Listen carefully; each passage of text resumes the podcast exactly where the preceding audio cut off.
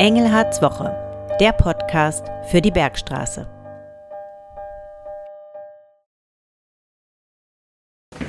Hallo und herzlich willkommen zum Podcast Engelhards Woche. Dies ist die Aufnahme für die 44. Kalenderwoche. Schön, dass Sie wieder dabei sind. Mein Name ist Cornelia von Poser.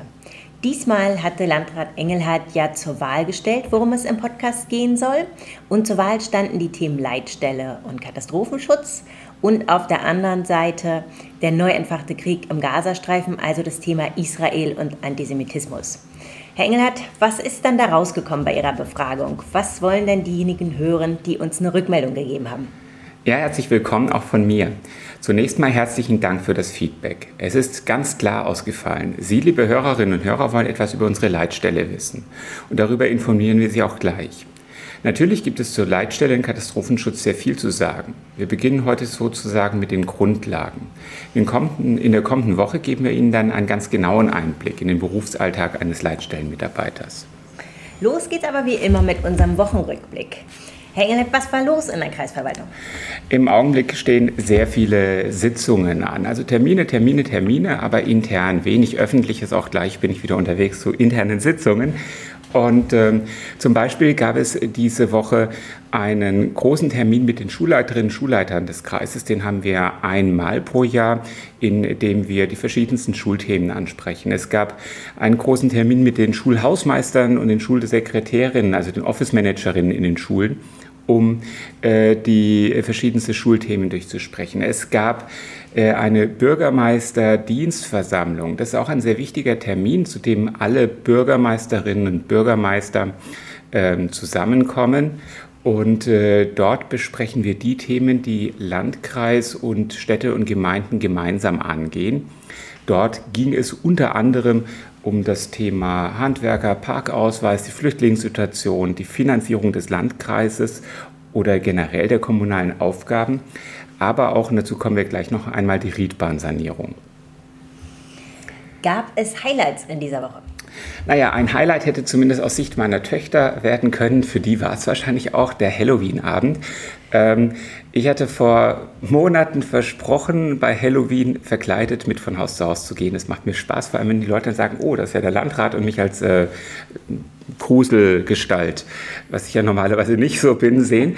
Jetzt hatte ich davor noch einen anderen wichtigen Termin der Wirtschaftsförderung und als ich zu Hause ankam, waren meine Mädchen schon weg. Die sind alleine. Das war das erste Mal. Die werden größer.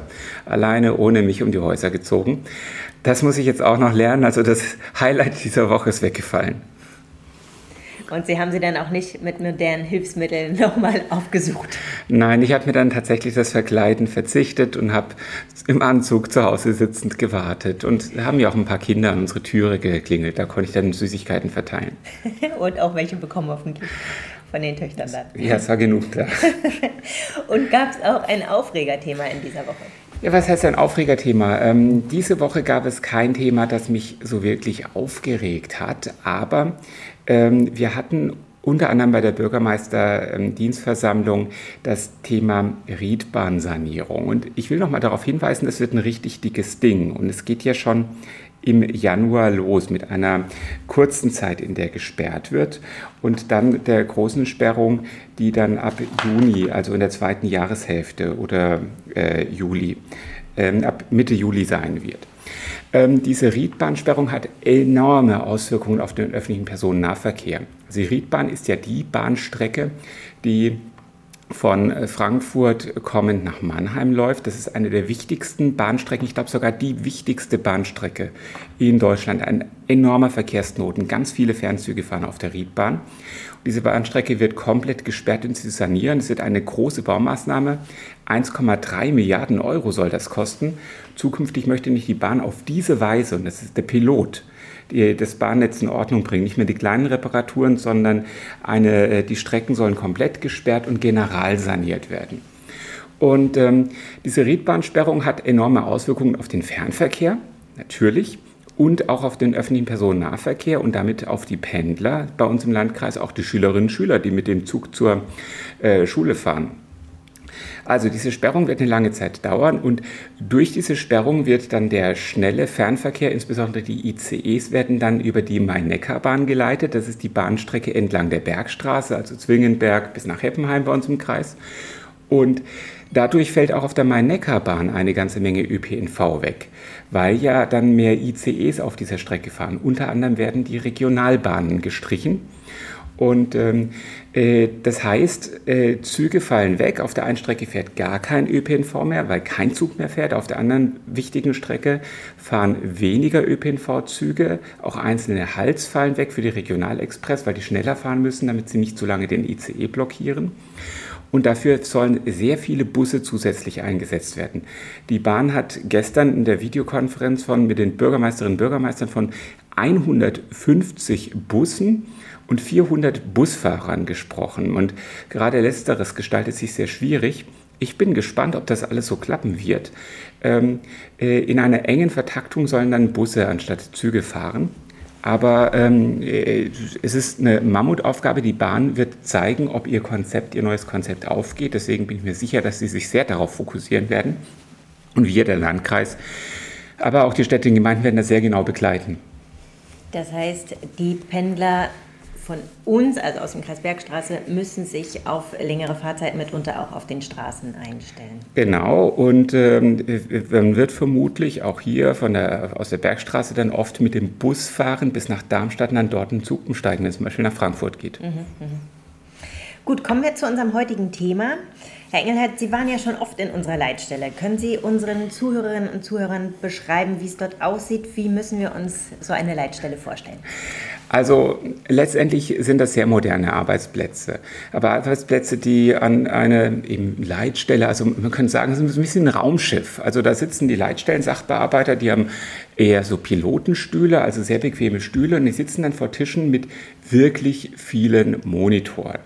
Also ich ähm, bin immer so schlecht mit Fotos vor dem geistigen Auge, aber ich glaube, die haben sechs Monitore vor sich, also eine ganze Menge. Also zwei Reihen äh, von Monitoren, drei nebeneinander. Und ähm, äh, die diese Monitore, die stellen unter anderem dar, wo sich gerade die Rettungsmittel befinden. Dann äh, gibt es Monitoren, bei denen Eingabemasken sind, wo die Fälle eingegeben werden. Ähm, es gibt einen Monitor, wo man sieht, wie und zwar in den Krankenhäusern in Gesamthessen im Prinzip die Aufnahmesituation ist. Also wie sind die Stationen belegt, ähm, welche Plätze sind frei. Ähm, dann sind dann natürlich Telefone. Ähm, es gibt so große Lampen an jedem Tisch, die äh, bei einem Sprechwunsch eine Farbe annehmen, also dass man sieht, welcher Sachbearbeiter macht gerade was. Und Dort sitzen im Regelfall drei Mitarbeiterinnen und Mitarbeiter dieser Leitstelle. Dann gibt es noch andere Büros und Besprechungsräume. Na klar, es gibt ja nicht nur die Leitstellenarbeit an sich, sondern es die Abteilung Gefahrenabwehr, die hat noch mehr zu tun. Es kann ja auch größere Lagen geben. Es gibt also auch eine ganze Menge mehr an Arbeitsplätzen, weil es ja sein könnte, dass wir zum Beispiel einen Waldbrand haben.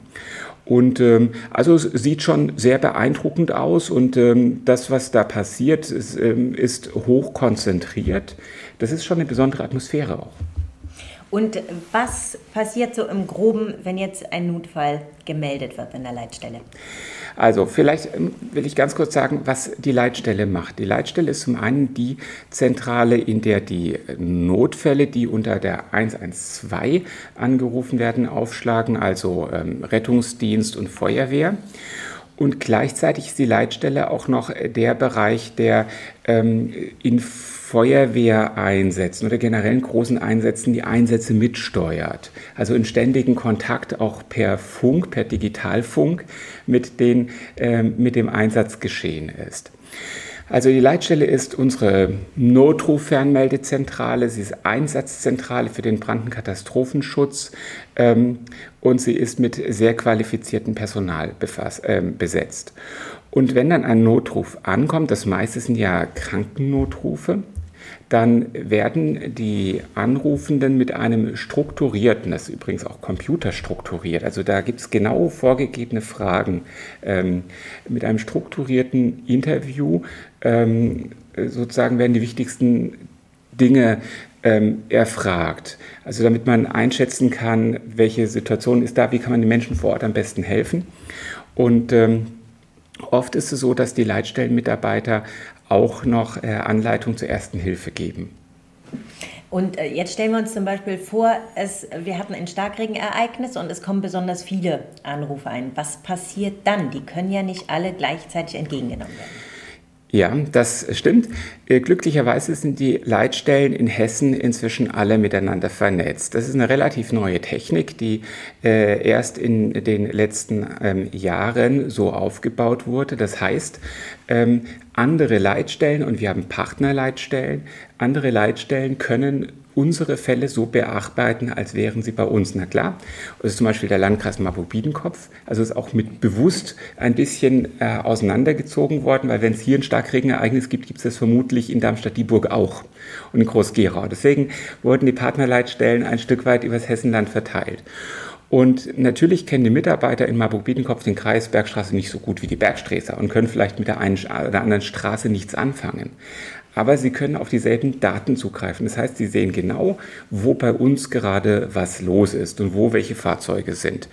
Und ähm, äh, das heißt, wenn innerhalb von 45 Sekunden der Anruf bei uns nicht angenommen wurde, dann wird automatisch an zwei weitere Leitstellen weitergeleitet und dann werden die Fälle von dort aus bearbeitet. Das heißt, es gibt ein Überlaufsystem.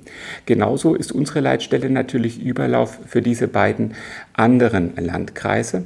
Und so wird technisch dafür gesorgt, dass ähm, in Situationen mit besonders hohem Aufkommen die Leitstellen dieses hohe Aufkommen durch Zusammenarbeit bewältigen können. Jetzt machen wir es mal noch ein bisschen dramatischer. Wenn es jetzt im Gebäude der Leitstelle brennen würde oder wir einen Stromausfall haben, was passiert dann? Also vielleicht äh, lohnt sich zu sagen, es gibt eine ganze Menge Sicherheitsstrukturen. Klar, das ist ja auch eine ganz wichtige Sache, so eine Leitstelle. Da geht es um Leben und Tod. Also zum einen haben wir eine ganze Menge Personalreserve, auch Personen in Bereitschaft. Das heißt, wenn man merkt, es gibt eine große Lage und es wird eng, dann werden erstmal Personalreserven mobilisiert. Das kann auch mitten in der Nacht laufen. Dann arbeiten da plötzlich nicht mehr drei Leute, sondern ist da das Haus voll. Das zweite ist, wir haben dort natürlich schon äh, Sicherheitstechnik. Das heißt, wir haben Notstromversorgung. Ähm, äh, äh, sowohl kurzfristige wie auch ein großes Aggregat mit ordentlich viel Treibstoff. Das heißt, wir können die Leitstelle über einen langen Zeitraum oder auch mit kaputtem Stromnetz versorgen. Ähm, wir haben übrigens auch im Gebäude Doppelstrukturen. Unter anderem haben wir sogar im Keller in einem Bunker Arbeitsplätze. Das ist noch aus der Zeit ähm, des Kraftwerkbetriebs und auch ähm, solche Strukturen gab es äh, wegen dem Kalten Krieg. Ähm, und dann haben wir zwei ganz wichtige Redundanzen. Zum einen, es besteht die Möglichkeit, ähm, eben wie gerade schon für den Überlauf geschildert, komplett den Betrieb der Leitstelle zu einer anderen Leitstelle weiterzuschalten. Das ist dann der Fall, wenn es zum Beispiel in unserer Leitstelle aufgrund von Brand oder einem generellen Ausfall von aller Technik, keine Ahnung, was passieren könnte, ähm, gar keine Arbeitsfähigkeit mehr gibt dann wird einfach der Betrieb von einer anderen Leitstelle aus geschultert und letztendlich könnten unsere Mitarbeiter ja dann auch zum Beispiel in eine Nachbarleitstelle fahren, nach Groß-Gerau oder Darmstadt-Dieburg. Das heißt, diese Möglichkeit besteht. Und um die Einsätze zu leiten, vor allem große Einsätze, haben wir auch noch ein Einsatzleitfahrzeug. Das ist in Lambertheim äh, stationiert. Das ist ein Lastwagen, in dem sich auch nochmal eine Einsatzleitstelle befindet. Das heißt, dieser Einsatzleitwagen, der könnte ein Stück weit als Redundanz arbeiten. Der wird nicht alle Anrufe annehmen, der wird den Einsatz steuern. Und dieses Einsatzleitfahrzeug fährt sowieso zu den großen Einsätzen, weil dann die großen Einsätze aus diesem Fahrzeug heraus koordiniert werden. Das heißt, es ist technisch so ausgestattet, dass da ein Teil der Arbeit auch übernommen werden kann. Genau, dort ist alles äh, vorhanden. Dann kommen wir zum Wichtigsten jetzt am Schluss. Wann wählt man dann eigentlich den Notruf 112? Also, um es laienhaft zu sagen, der Notruf 112, den ruft man dann, wenn es um eine konkrete Gefahr geht. Äh, also wenn man sozusagen eine, eine medizinische Gefahrenlage hat oder wenn es brennt. Und das möchte ich abgrenzen zu zwei anderen äh, Dingen. Das, die wichtigste Abgrenzung ist der ärztliche Bereitschaftsdienst 116, 117 der Kassenärztlichen Vereinigung. Also angenommen, Sie haben das Gefühl, Sie haben einen Herzinfarkt Oder Sie haben ähm, äh, keine Ahnung, also ich bin jetzt kein Arzt, aber äh, beim Autounfall mit Verletzten, da rufen Sie natürlich die 112, weil da, da kommt es auf jede Minute an. Angenommen, Sie liegen mit hohem Fieber zu Hause und haben Grippe und brauchen einen Arzt und Sie erreichen Ihren Hausarzt natürlich nicht, weil es samstags um 17 Uhr ist ähm, und Sie wollen, dass der Arzt nach Hause kommt, weil es Ihnen wirklich nicht gut geht, dann rufen Sie die 116, 117 an. Das ist der ärztliche Bereitschaftsdienst, das ist die Organisation der Ärzte in Hessen. Und die haben dann mobile Ärzte, die zu ihnen nach Hause kommen. Die kommen halt nicht mit Blaulicht, sondern die kommen halt so wie früher der Hausarzt, den sie auch nachts anrufen konnten, sagen konnten, Herr Doktor, mir geht's nicht gut.